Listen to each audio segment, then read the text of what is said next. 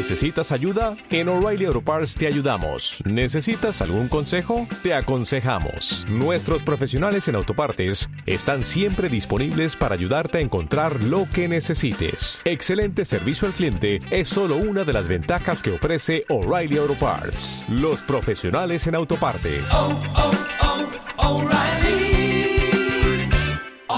Muy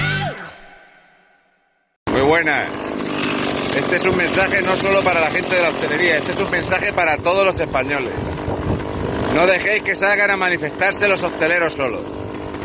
Los hosteleros llevan alrededor muchísimo empleo indirecto y van a ir a por unos y luego a por otros. Lo peor que se puede hacer es salir a manifestarse unos por un lado y otros por otro.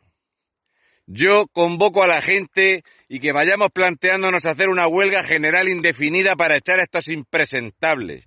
Que a los que no se mueran por una enfermedad que tiene una tasa de mortalidad inferior a la de otros años anteriores, los van a condenar a morirse de hambre.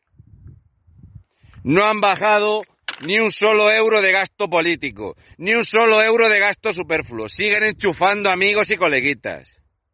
Siguen con la misma mierda estos golfos. Es que no lo veíamos venir. Me llama ahora un señor que se llama José de Algezares para decirme que yo ya se lo había dicho esto en septiembre. Destruir el sector primario, destruir la hostelería, cargarse la industria y que seamos todos unos parásitos. Que estemos arruinados y en la mierda para que ellos sigan en el poder enriqueciéndose. Colas de siete horas, ¿queréis eso, españoles? Colas de siete horas para poder coger una mierda de bolsa de comida. Los ilegales les tardan menos en atender los sanitarios, pero mucho menos, y no tienen problemas para comer rápidamente. Los españoles primero. Cuando tengamos cubiertas las necesidades básicas en España, nos ponemos espléndidos con los demás. Y hay que empezar por un fortísimo, fortísimo recorte en el gasto político. Un ERTE, pero ya alcaldías, concejales, diputaciones, delegaciones del gobierno, parlamento, senado y la madre que los parió a todos. Siguen cobrando una fortuna mientras la gente está sin cobrar el ERTE.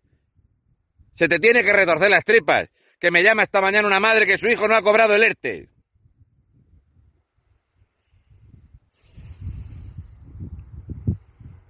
Ya está bien. O nos unimos y echamos a esta gente o nos van a hundir a todos. Un abrazo y mucha fuerza, españoles de bien, y nos vamos a ir viendo por ahí de manifestaciones para echar estos golfos.